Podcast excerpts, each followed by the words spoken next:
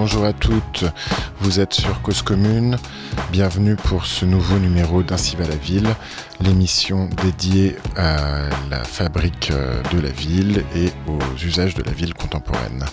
Alors pour cette euh, nouvelle euh, saison. On, entame aujourd'hui la troisième saison de l'émission avec un format resserré puisque Lolita Voisin et Olivier Godin, que je salue, sont partis rejoindre de nouveaux formats radiophoniques euh, que nous aurons la chance d'entendre bientôt sur les ondes de Cause Commune, je l'espère.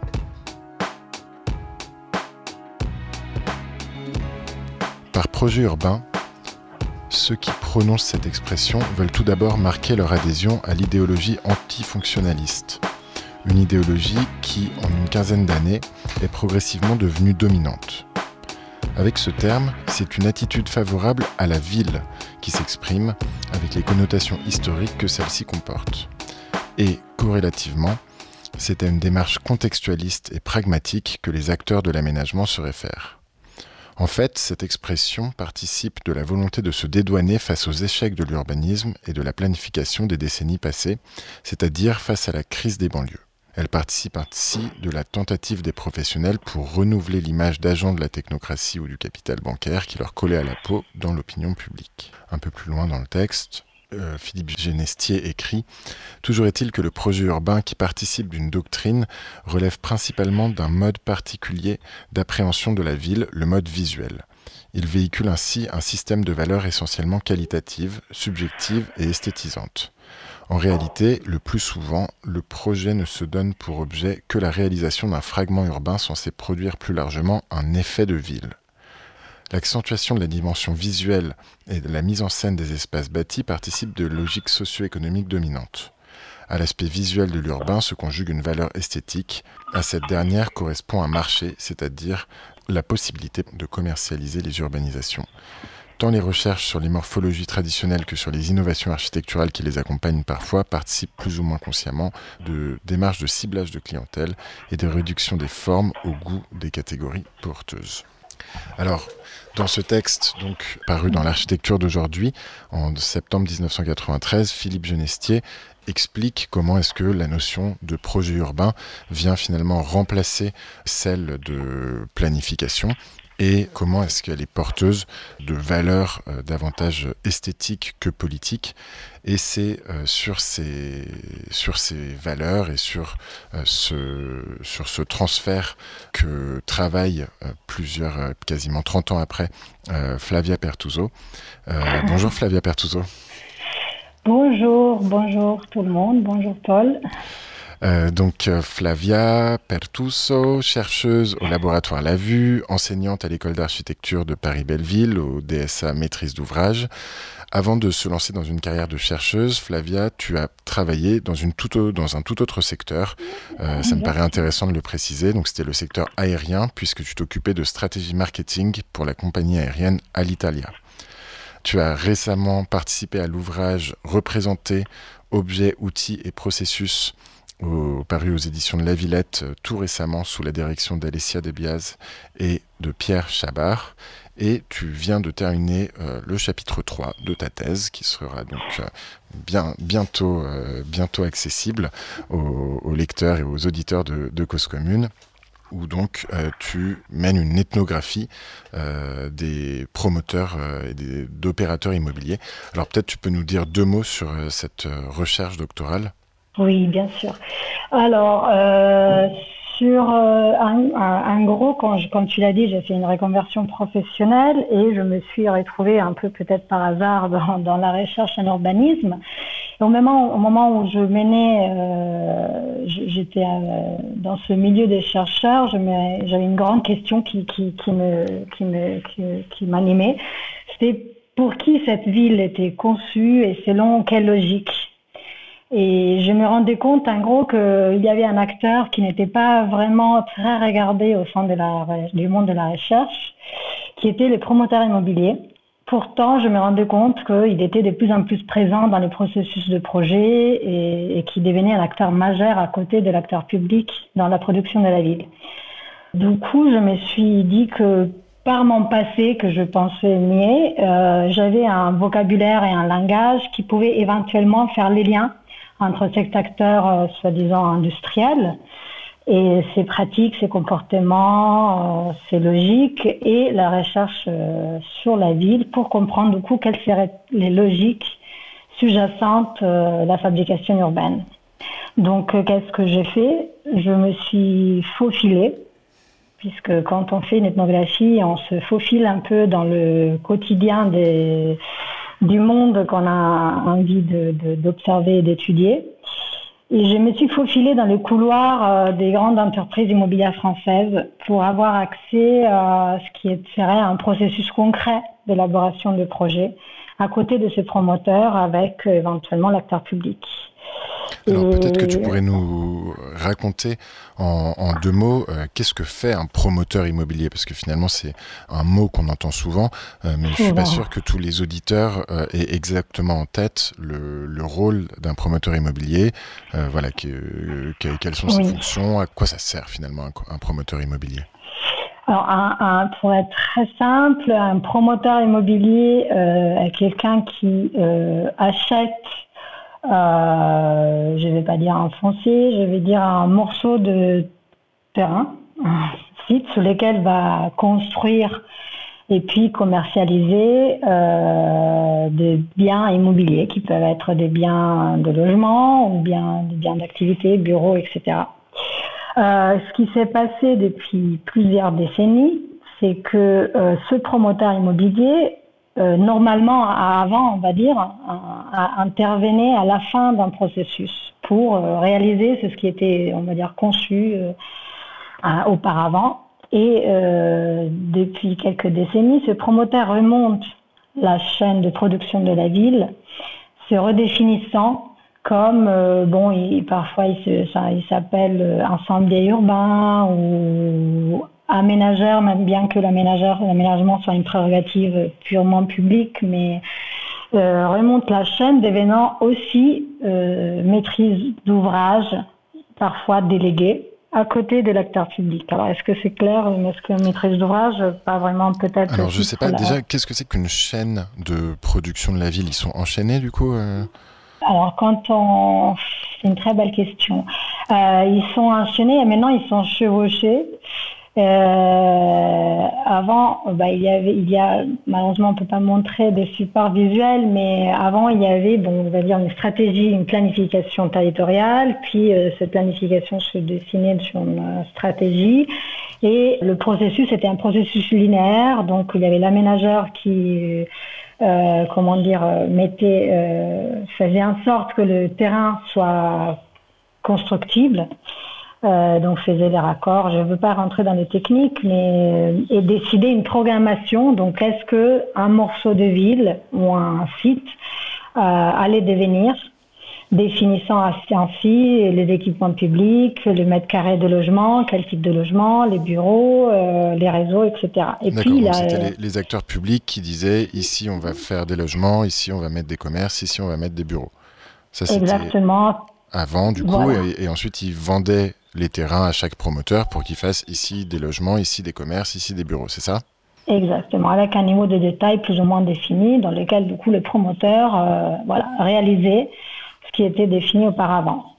Euh, ça c'était avant, et donc maintenant Maintenant, le promoteur, pour plusieurs raisons, euh, notamment la question financière, hein, parce que l'argent est souvent très présent. Euh, donc les, les, caisses publiques, euh, bon, je sais pas si on va vraiment dans l'historique, mais en gros, on peut remonter au début des années 70 crise pétrolière qui, engendre une crise économique très forte au niveau mondial, inflation, chômage. En parallèle de cela, des courants politiques néolibéraux en opposition à l'interventionnisme des Trente Glorieuses, si on parle de la France, se diffondent. Et notamment, à côté de cela, il y a la question de la mondialisation, la libre circulation des personnes, de marchandises et des capitaux la révolution numérique qui fait que les informations circulent et surtout, au milieu des années 70, les entreprises se délocalisent, donc ils partent grâce à cette possibilité de libre circulation des personnes, des marchandises et des capitaux, partent de leur site de production pour aller dans d'autres territoires qui étaient plus favorables pour des coûts de main-d'œuvre ou des niveaux de fiscalité différents. D'accord, Qu'est-ce qui se passe? Désindustrialisation, c'est ça?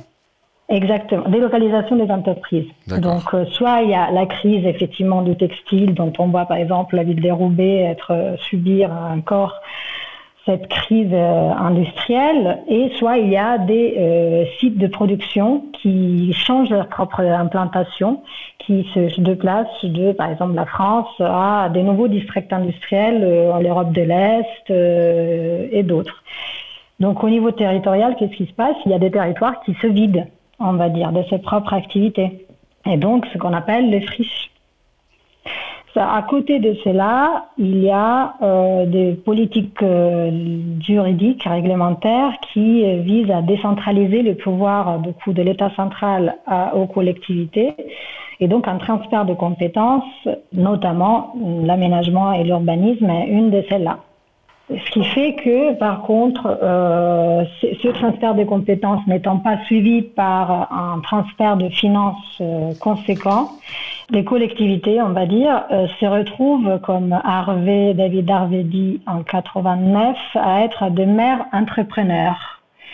En gros, ils se retrouvent avec son propre territoire, hein, maire ou collectivité en sens large, et doivent gérer ce territoire comme un entrepreneur en cherchant à attirer des capitaux et notamment, si on veut pas tout au début, à attirer des entreprises pour qu'ils implantent leur propre site là-bas, parce qu'il n'y a pas pour, pour avoir une injection en termes euh, fiscal euh, et de nouvelles recettes, on va dire, pour la collectivité.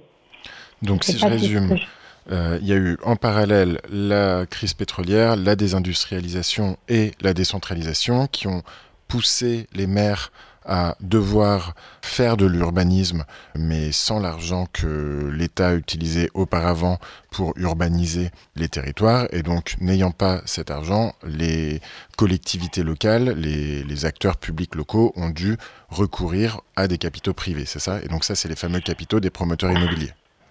Par exemple, ben, c'est même plus large que ça, parce qu'en gros, les, les territoires, puisqu'ils rentrent en concurrence entre eux, vis-à-vis des entreprises tout au début. Donc il faut attirer des entreprises, mais pas que. Les personnes euh, commencent à, pouvoir voyager et donc il y a des flux d'entreprises, d'étudiants, de, touristes, de consommateurs, de fonds financiers qui fait que les territoires entrent en compétition entre eux dans l'effort d'attirer dans son propre territoire les conditions et ces flux qui pourraient favoriser la, production de meilleures ressources pour le développement de ce propre territoire qui doit du coup chercher ses ressources ailleurs que des finances publiques centrales. D'accord, et donc les promoteurs immobiliers là-dedans sont attirés par les acteurs publics pour venir investir dans leur territoire, c'est ça? Et alors, les promoteurs immobiliers, ils ont deux rôles. Déjà, tout d'abord, en étant un acteur économique industriel, il y a une sorte de on va dire, considération un peu sous-jacente qui fait que les promoteurs est un acteur qui est habitué à être en concurrence, donc il, a, il aurait éventuellement les, la façon de faire, la capacité de vivre dans ce monde incertain où la finance publique n'est plus là il faut trouver comment maximiser son propre processus de production et notamment, dans le cas de l'urbanisme, de production, production de la ville.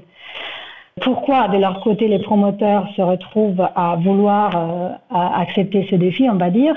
C'est surtout pour s'assurer de remonter la chaîne de production, de remonter au niveau stratégique de quelle serait la, programmation sur un site pour mettre avoir un accès privilégié à l'information qui pourrait sécuriser leur propre courbe de commercialisation.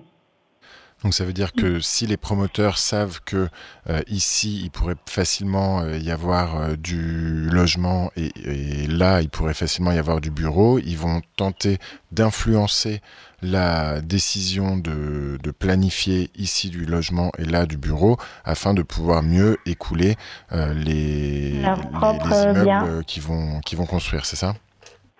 Exactement, on va dire que c'est plus ou moins ça.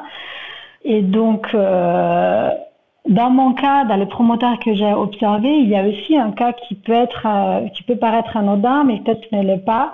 C'est que euh, les, donc moi je me suis faufilée, du coup je disais dans le couloir, on va dire, de stratégique, et les directeurs généraux que j'ai rencontrés, souvent venaient d'une carrière dans l'acteur public dans le, les, les, les, les, établissements d'aménagement public et avait d'ailleurs de, formations en sciences politiques ou un technicien de l'administration. Et dans plusieurs cas, ça m'est arrivé dans mes entretiens d'entendre une sorte de déception des caractéristiques trop rigides de, de, du processus de projet chez, l'acteur public et donc cette envie de passer chez, l'acteur privé pour pouvoir faire un peu, pour avoir une sorte de liberté. Parce que il pourrait agir que selon des logiques de rentabilité et beaucoup moins cadré, on va dire, que s'il était resté dans l'institution publique.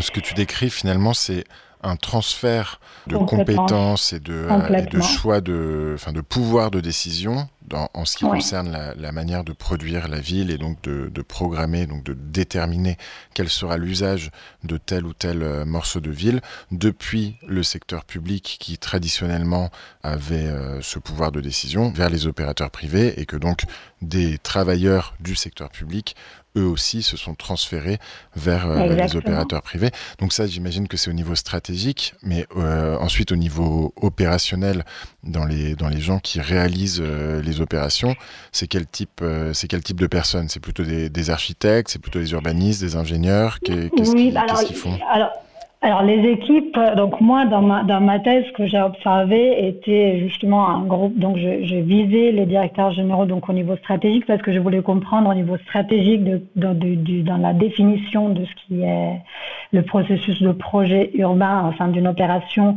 comment cet acteur euh, raisonnait. Après, effectivement, dans les équipes opérationnelles, on a de formation effectivement plutôt architecte urbaniste, ingénieur, quoique il y a, il y a quand même beaucoup de école de commerce avec master en urbanisme, cette compétence de capacité, en tout cas de cette capacité de faire avec euh, à la fois les marketing, à la fois la gestion de projets en termes de finances financières, était quand même très présent dans les équipes que j'ai observées. D'accord. Donc ce que tu, ce que tu décris finalement, c'est un métier euh, extrêmement large, et c'est peut-être pour ça qu'on parle de chaîne, parce qu'il y a, y, a, y a, plusieurs maillons du métier, où à la fois il participe à la stratégie de définition euh, de, des usages de tel ou tel morceau de ville, ensuite aux stratégies, j'imagine, d'acquisition, d'achat des terrains, puis de construction, de vente euh, des, des appartements ou des immeubles en tout cas qui sont, qui sont produits, c'est ça? Exactement. D'ailleurs, moi, dans ma thèse, je parle de, j'utilise très peu le mot, j'essaie d'utiliser le moins possible les mots promoteur immobilier parce que dans l'univers des opérateurs privés, d'ailleurs, je les appelle opérateurs de l'immobilier, eux-mêmes font une grande différence entre qui, euh, il y a une division de promotion, donc c'est effectivement le, promoteur classique qui reçoit un, lot et, construit et puis commercialise avec euh, tout un autre univers de métier aussi. Et il y a ce qu'eux ils appellent le développeur d'opération. Donc, euh, quelqu'un qui a un rôle plus stratégique et qui serait effectivement, lui, plus à côté de l'acteur privé, public, pardon, dans cette euh, demande, parce que c'est une vraie demande de l'acteur public, en tout cas celle que j'ai observée, de donner une vision, euh, donc plus qu'une projection, c'est vraiment une vision à long terme du, du devenir de, du morceau de, de ville, du secteur.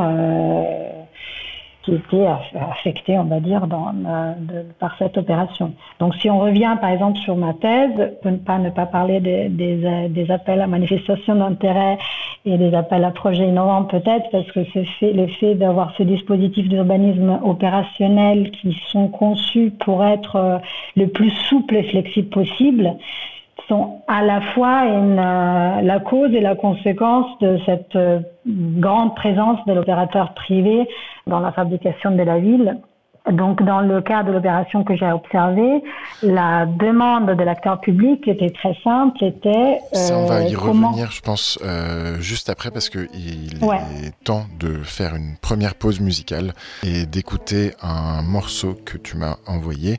Euh, il s'agit de Ya Zina, de l'artiste. Oh. Raina Rai.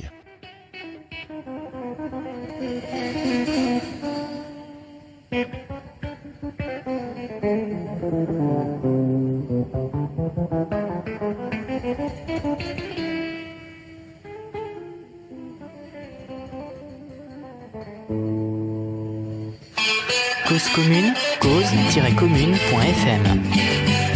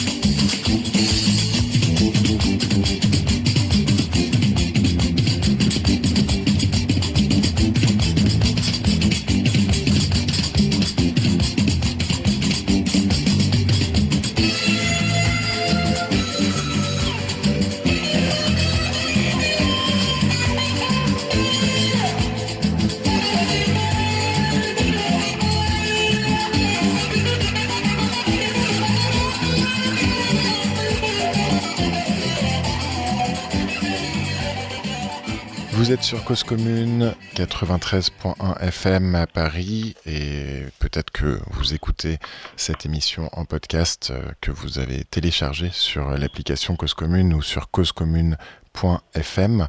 Euh, donc nous sommes toujours dans Ainsi va la ville et nous sommes toujours avec Flavia Pertuso qui nous parle des opérateurs immobiliers et qui avait commencé avant la pause à nous parler de comment est-ce que récemment, c'est-à-dire au cours des années 2010, les appels à projets urbains innovants ont modifié la manière que les acteurs publics euh, ont de recourir, de faire appel aux promoteurs immobiliers.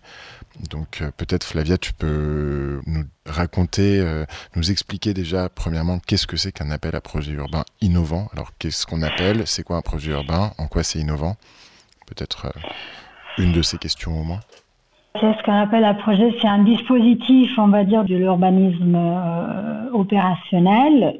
C'est un appel envoyé au préalable comme un avis de préinformation aux opérateurs euh, en concurrence, donc qui, peuvent être euh, les plus différents, et pour proposer une destination et une vision sur le morceau de ville ou le territoire concerné dans un délai souvent très très court ce qui fait que la réflexion autour de la, destination de ce morceau de ville est souvent limitée à une sorte de brainstorming euh, qui après va se transformer en plan d'action.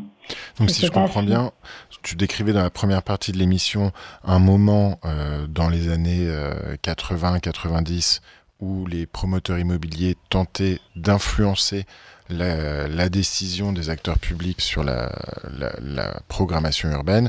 Et donc à partir des années 2010, euh, les acteurs publics vont commencer à assumer de demander directement euh, aux acteurs de marché euh, de leur faire des propositions concernant l'usage, l'affectation à donner à tel ou tel morceau de ville, c'est ça?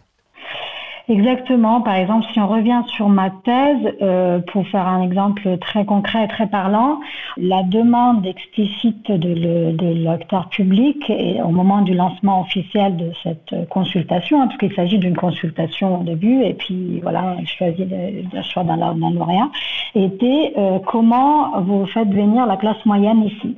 Donc, euh, dites-moi, qu'est-ce que vous nous proposez pour que la classe moyenne euh, vienne habiter ici. ça, veut dire qu'il y a un acteur public qui, qui possédait des terrains et qui voulait attirer des classes moyennes, parce que qu'est-ce qu'il y avait avant euh, sur ce territoire? Alors, euh, donc là, donc ce territoire est un territoire, on va dire, entre la friche et une zone d'activité. D'accord. Tu peux, tu peux pas dire où c'est, hein, c'est ça? ouais, Je peux pas dire où c'est. Alors, en fait, confidentialité? Exactement. Et puis j'ai aussi une, une, posture euh, qui, puisque une de, ma, de mes hypothèses plus fortes, c'est que on va dire que ces genres de processus et des logiques sous-jacentes, euh, le processus que j'ai observé peuvent être généralisés à tout processus de production urbaine aujourd'hui, même, euh, je vais encore plus loin, hein, pas que dans des contextes métropolitains. L'opération que j'ai que j'ai observée était dans un contexte métropolitain dans lequel les dynamiques de compétition sont plus visibles, mais ils se font aussi à l'échelle des territoires, des, des petites et moyennes villes, euh, évidemment avec des, des compétitions, on va dire, pertinentes. Donc euh, j'ai décidé à la fois pour confidentialité avec les acteurs que j'ai rencontrés et aussi pour euh, affirmer encore plus la possibilité de monter en généralité de ce que j'ai observé. D'accord, donc, là, on est dans une métropole française, donc euh, Paris, Lyon, Bordeaux, euh, euh, n'importe laquelle. et... Toulouse, Marseille, voilà, plusieurs métropoles. Et on est dans cette métropole. Alors, si on fait très très très très brièvement l'historique. donc c'est un territoire qui était un ex-territoire industriel, en tout cas beaucoup affecté par une crise industrielle dans le passé. C'est un territoire euh, qui euh, est habité euh, à l'heure actuelle par une zone d'activité, une, ce que parfois est défini aussi comme un sorte de vide urbain. En tout cas, c'était du foncier n'est pas exploité de la façon la plus optimale possible vis-à-vis un enjeu de faire entrer des recettes supplémentaires euh, par une nouvelle population. Et donc ça, c'est du point de vue de l'acteur public. C'est bien ça, de, se dire que certains bouts de ce territoire euh, pouvaient euh, générer plus de, plus de recettes et qu'il fallait davantage rentabiliser l'utilisation du foncier qu'il contrôlait. C'est bien l'acteur public qui fixait ça comme objectif. C'est bien l'acteur public dans le sens où si je suis allée regarder euh, le SCOT, donc les schémas de gouvernance territoriale, donc les, des, documents de planification et de stratégie territoriale, pour comprendre un peu d'où venait toute cette, euh, commande. Et euh, quand on regarde ce document-là et qu'on regarde bien avant les analyses économiques et sociales qui ont été faites au préalable, on voit bien qu'il y a toute une étude sur les types de populations, une étude démographique, sur quel type de catégories socio-économiques euh, étaient présentes sur les territoires, etc., etc. Il y a un paragraphe très explicite où on dit on manque de jeunes cadres, on manque de cadres sup. Euh, et en plus, on a des soucis de taux de chômage, etc.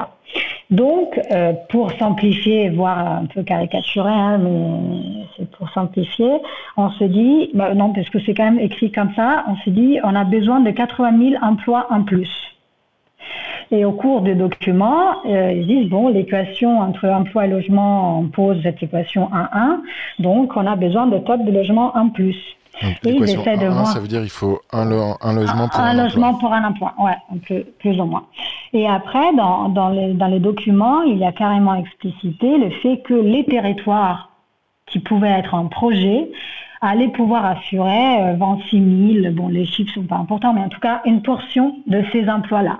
Donc on voit bien, en tout cas moi j'ai bien vu, le lien entre euh, la transformation des territoires et l'opportunité de augmenter euh, les emplois, ou en tout cas plutôt les baisser les taux de chômage. Comment? En faisant venir une population, notamment ces cadres sup identifiés comme une population manquante sur, la métropole, par la création, la transformation du territoire, donc formelle, euh, en créant top de logement, top de bureaux, etc. Et ça, ça va définir aussi la typologie, par exemple, de euh, la typologie, en tout cas la programmation, dans le sens où si on va faire venir un grand compte, on aura le siège d'un grand compte, qui veut dire. Euh, Qu'est-ce que c'est un grand, un grand compte C'est un noble Un grand compte, c'est une grande. le noble, de, ouais, bah, le noble de, du monde capitaliste, ouais, ouais, c'est une, une grande entreprise. On peut faire un exemple très pratique c'est ici les Moulineaux euh, décident de faire toute une stratégie territoriale pour attirer Microsoft, le siège Microsoft. Euh, donc il se met en concurrence avec Londres et je ne sais plus quelle autre grande ville euh, européenne pour faire arriver le siège Microsoft euh, ici les Moulineaux. C'est là pourquoi? Parce que ça allait permettre très banalement hein, des impôts locaux locaux, pardon, donc de, nourrir les caisses, les caisses locales de façon consistante. D'accord. Euh, et, alors j'ai une, petite question euh, un peu naïve sans doute, euh, mais que, que devaient devenir les activités ou les personnes qui habitaient déjà sur, sur ce territoire? Il fallait, enfin, l'idée c'était d'attirer des nouvelles personnes, c'était de remplacer, c'était de densifier parce que souvent aussi voilà dans, dans ces friches on peut, enfin, quel était quel était le projet en l'occurrence? Alors, à l'occurrence, bah, de, c'est une très belle question parce que, euh, en fait, il y a une, une, considération de ce qui est, on va donner philosophique, mais ce qui est qualitatif et qui n'est pas qualitatif. Donc, euh, en termes de évidemment, population. En termes de, de euh, pas, pas dit comme ça, hein, mais, mais c'est un peu choquant comme ça, entendu comme ça en tout cas. Non, non, non, c'est très choquant, mais parce que c'est pas du tout dit comme ça. C'est, c'est, c'est, ça dépend de là où on met l'accent et la lumière, en gros. Si on se dit que les territoires en projet, ou en tout cas les territoires qui ne sont pas, donc où il y a du foncier à exploiter, peuvent être une opportunité pour baisser les taux de chômage et donc pour euh, rendre les territoires euh, plus en santé, parce qu'il y a la question de la mesure de qu'est-ce que un territoire en santé est un territoire où le produit national brut est le, le, taux de productivité et de croissance est élevé, le taux de chômage est baissé, il y a toute une série de paramètres. Et après, il y a la question de ce qui serait le vide ou ne, ne pas habiter. Alors, la notion d'habiter est une notion très large qui touche au philosophique et peut-être qu'il y, a un terrain vague est un terrain considéré vide. Alors que si on va mettre un regard beaucoup plus attentif sur les pratiques qui ne sont pas forcément codifiées parfois de, ce terrain-là, c'est pas un terrain vide. Mais si on considère ce qui est la notion de citoyen, d'habitant, des usagers qui rentreraient dans, un, dans des catégories, on va dire, classiques, ces territoires-là étaient euh, euh, bon, il y a un grand marché, puis il y a des, des vendeurs à la sauvette. Alors les vendeurs à la sauvette, puisque c'est une activité illégale, est une activité non qualitative. Tu vois ce que je veux dire? Pourtant, du coup, c'est des personnes qui habitent ce lieu, qui habitent au sens large, qui pratiquent ce lieu. D'accord. Donc, du coup, il y avait une volonté de la part de l'acteur public qui se possédait De redynamiser. De redynamiser, d'accord.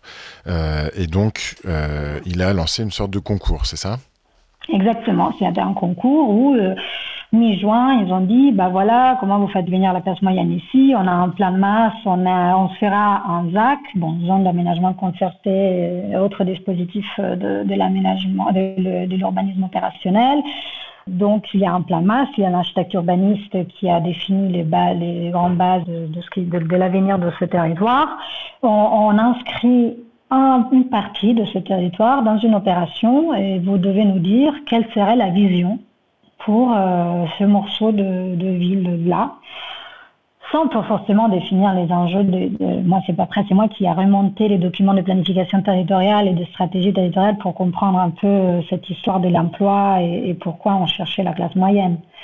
Mais la question posée était euh, loin d'être une question d'urbanisme, en tout cas. Et donc là, on parle, pour que les auditeurs puissent un peu s'imaginer, on parle de, de, quelle taille euh, de territoire, de quelle portion de territoire? On ne parle pas d'un seul immeuble, si j'ai bien compris. Non, non, on parle des 14 hectares. D'accord. Alors 14 hectares, c'est l'équivalent de 14 terrains de football. Exactement, 14 terrains de football et qui allait devenir 280 000 mètres carrés de surface de plancher, qui devenir 15 000 habitants en plus. D'accord. 280 000 mètres carrés euh, de plancher, c'est euh, c'est combien de tours Montparnasse? C'est 20. Oh, je non, parce que j'aime bien, permettre aux auditeurs de se représenter un peu de, quoi on parle. Euh, mais quand tu parles de 15 000 habitants, ça fait, ça fait notre ville en plus, quoi. Voilà, ouais. Attirer les villages dans lesquels j'habite, ça fait maintenant 700 habitants. Oui, alors c'est l'équivalent de beaucoup de villages de, Flavia. voilà. Beaucoup, beaucoup. D'accord. Et donc, du coup. 200, je dirais. Donc, du coup, il y a eu un concours euh, il, y a, un concours lancé pour donc euh, qui visait les opérateurs privés.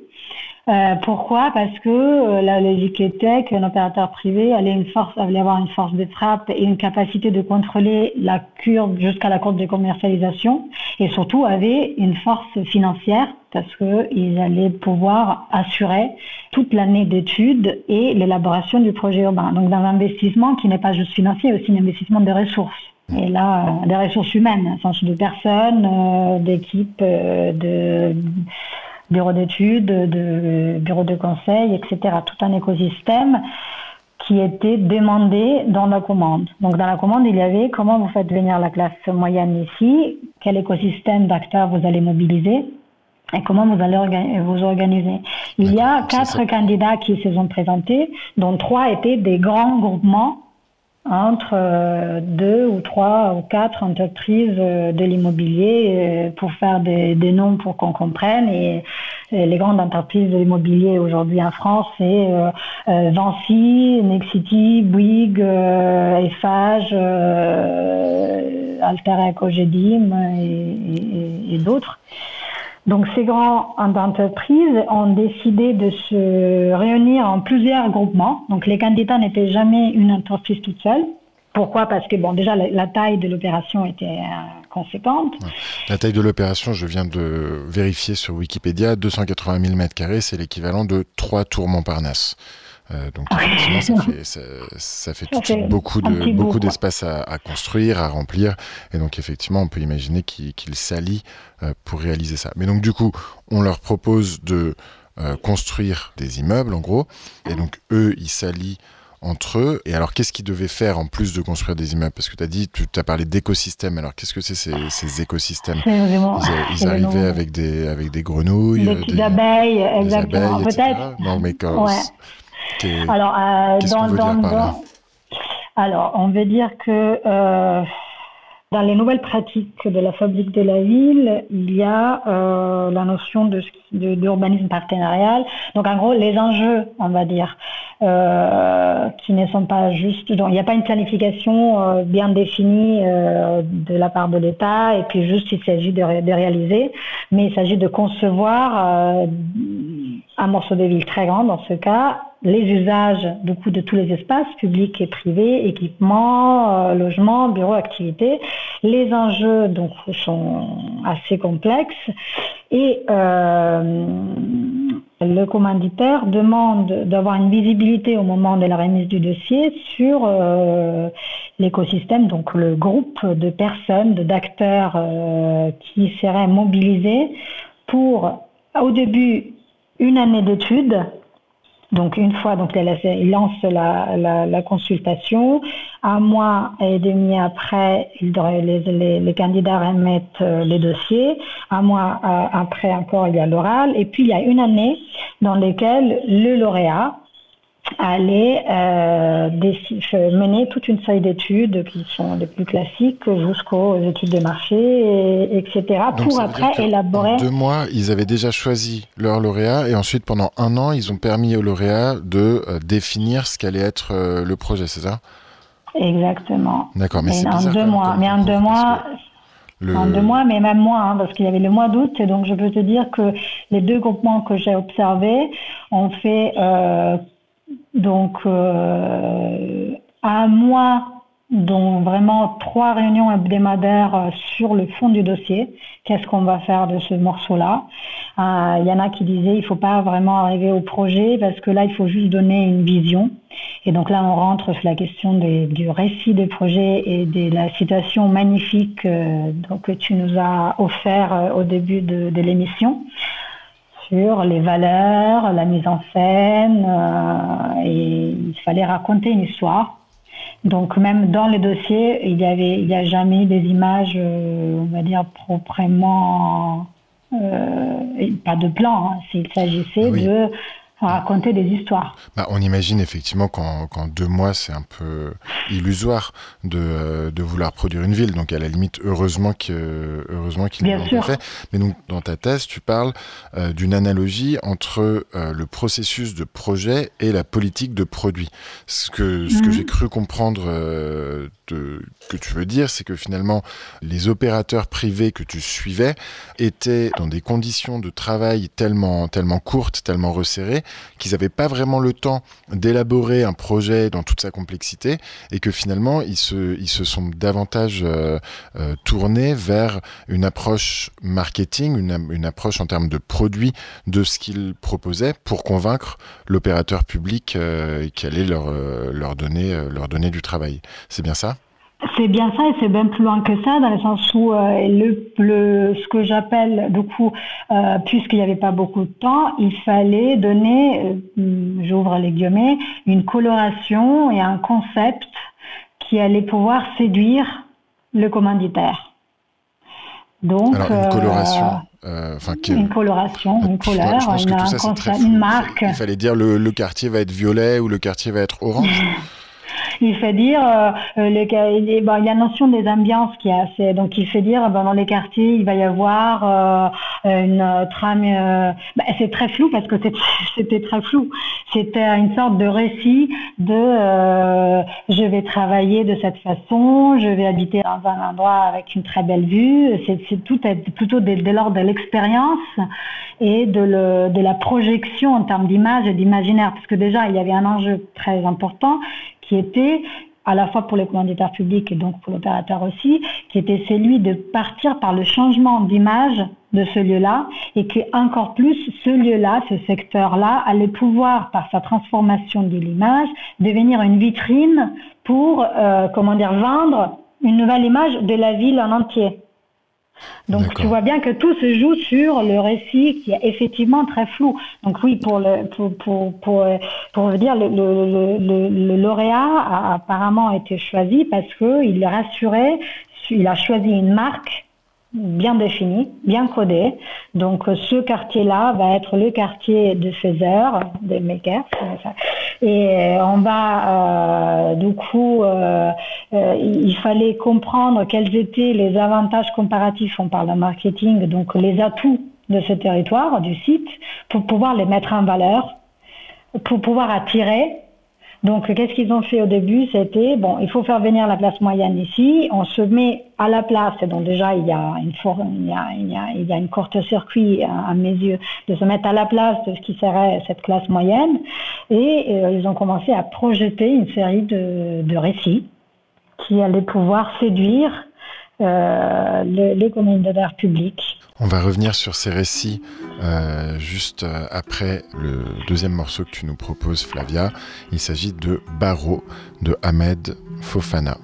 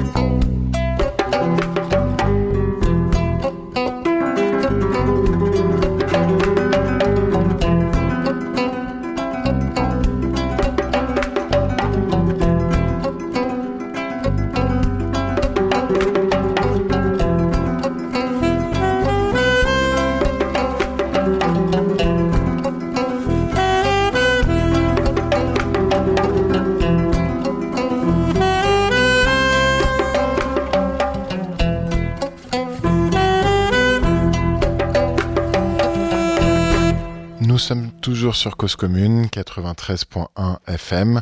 Dernière partie d'un Cive à la ville avec euh, Flavia Pertuso.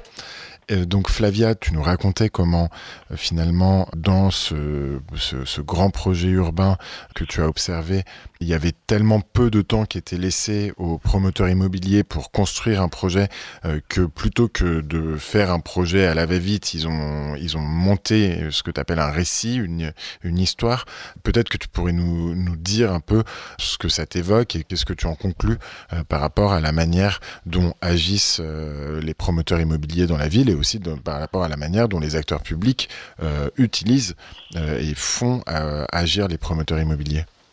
Ah, bah donc déjà, je pourrais aller très rapide sur cette histoire du récit parce que je pense que ce que je retiens de tout ça est encore plus important. Bon, le récit, euh, il s'agit vraiment de, de, en gros, ce que je dis, c'est que le premier geste du projet était l'injection d'un imaginaire, d'une nouvelle image euh, à cet existant qui n'a pas, qui n'a été, qui a été considéré par l'acteur public tout au début parce qu'on se rappelle que la, que la demande était comment vous faites venir la classe moyenne ici. Euh, qui n'était du coup pas adapté aux enjeux euh, posés euh, dans la stratégie territoriale. Et donc après, évidemment, l'acteur privé a fait l'acteur privé, donc a créé un concept, une marque et, et a proposé des produits phares. Et bon, on peut aller loin dans dans cette histoire du jeu narrateur où on, crée une mise en scène pour raconter les ambiances et les expériences. Mais ce qui pour moi est intéressant dans tout ça, c'est que en fait, au début, en tout cas, ce qui a été flagrant pour moi, c'est qu'au début, j'étais un peu naïf certainement, mais j'arrivais dans, ce monde des opérateurs privés, me disant, bah, je vais voir une énorme tension entre un acteur public qui est là en train de se battre pour l'intérêt général vis-à-vis de ce promoteur dont je faisais moi-même une caricature, méchant, qui pense que la rentabilité, etc. Et j'en sors avec une énorme euh, point d'interrogation, critique, questionnement de l'acteur public, de ses objectifs, de ses enjeux, de la façon de se projeter en tant qu'acteur public. Pour, très simplement, on se dit, bon, les territoires de projet vont nous permettre de faire venir une nouvelle population parce que comme ça, on va injecter de l'argent pour les caisses publiques pour faire des politiques ailleurs. Pourquoi ne pas faire des politiques publiques là sans le changer, ce territoire? Pourquoi aller chercher et se remettre complètement à l'opérateur privé qui a ses logiques industrielles qui lui sont propres euh, dans, cette idée que euh, le cadre, on va dire, est celui-là, on est dans l'austérité, on n'a pas d'argent, et donc pourquoi soumettre aux logiques de marché forcément toute stratégie publique? Hum, évidemment, quand on flexibilise, je ne sais pas si on dit ça, mais on rend plus flexible, plus souple le cadre réglementaire, eh ben on, laisse beaucoup plus de place à l'humain, on laisse plus de place à un humain dans ce sens-là aussi, un opérateur privé qui est assez logique et c'est normal qu'il les ait. Et, donc il y a pour moi un amont, euh, une attitude et, et, cette, euh, cette lâcher prise, on va dire de, du pouvoir public, cette, euh, je veux pas dire soumission comme ça, parce que c'est un mot qui peut être un peu caricatural. mais... En plus, c'est pas forcément de la soumission dans la mesure où, euh, si, enfin, moi j'ai l'impression que dans le cas que tu décris, euh, les deux acteurs poursuivaient finalement les mêmes buts. Euh, et qu'il n'y avait pas de. Euh, enfin, c'est pas comme si le grand méchant acteur privé était arrivé et avait imposé euh, des vues tout autres à un acteur public qui, qui, ne, qui ne voulait que. Enfin, qui voulait tout autre chose. Mais même, mais même, je vous dis, le, le, juste comme ça, j'ai conclu, est-ce que genre l'horizon temporel demandé par l'acteur public était vous faites sortir le premier immeuble dans cinq ans. Quand j'étais dans les réunions de débrief, mais tous les dirigeants généraux et en tout cas les acteurs que j'ai que j'ai interviewés, que j'ai pu observer, en rigoler, en se disant mais c'est ridicule, on fait pas un quartier, on faisait pas trois tours Montparnasse, mais je sais plus, on fait pas une ville en, cinq ans. Les temps du projet sont beaucoup plus longs. Il faut comprendre quelles sont les dynamiques existantes pour pouvoir voir comment. Bon, on va pas faire la recette. On a l'impression que dans, dans, ce que tu décris que euh, l'acteur public fantasmait un peu un acteur privé qui serait beaucoup plus efficace efficace et qui pourrait réaliser en 5 ans euh, ce qui d'habitude met 15 euh, ans à, faire dans des conditions normales, alors que en réalité les, promoteurs ils, savaient qu'ils sont complètement conscients. Bah oui, évidemment. Et que, du coup ils pouvaient pas répondre à, cette injonction. Donc du coup quelque part c'est le public qui se leurrait ou qui ensuite pouvait se cacher derrière un supposé euh, manquement de, de du promoteur privé. Mais on voit bien les méchants promoteur qui n'a pas fait ça. Exactement. Mais pas parce que c'est de l'ordre du. C'est un jeu de dupe un peu. C'est où les 5 ans? Les 5 ans, c'est l'horizon temporel typique d'élection. Donc euh, c'est euh, là, donc euh, sur l'élaboration du projet, on a de l'ordre du récit. Dans l'élaboration de la stratégie publique, on a dans l'ordre du discours. Donc c'est pareil. Donc donnez-moi, mais il y avait ça une phrase aussi. Euh, qu'est-ce qu'on doit concevoir Qu'est-ce qu'on doit faire pour cette réponse pour gagner la compétition? Il faut donner le bon récit, le bon discours pour aller derrière le micro à l'établissement public d'aménagement.